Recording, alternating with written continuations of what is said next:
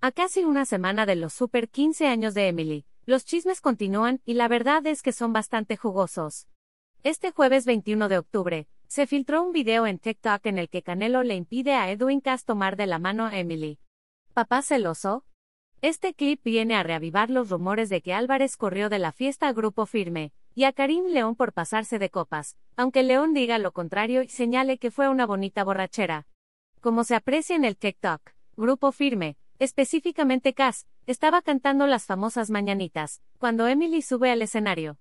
Como un gesto caballeroso, Edwin busca la mano de la cumpleañera, pero Canelo interviene y mejor él la toma. Esto pasó en cuestión de microsegundos, así que seguramente verás el video más de dos veces para ver la escena a detalle. Pero sí qué cosas.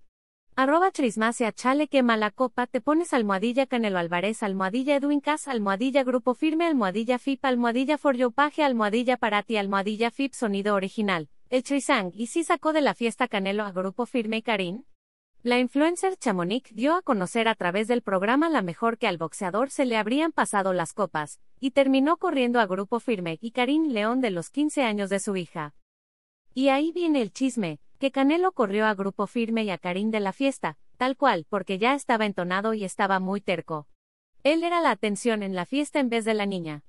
Les dijo así tal cual, se van a la. Porque ya me hartaron. Y con Karim dicen que estaba cantando, y todo el rollo y que se le enfrenta y le dijo feo, la mitad de los que están aquí son una bola de golleteros, narró la influencer.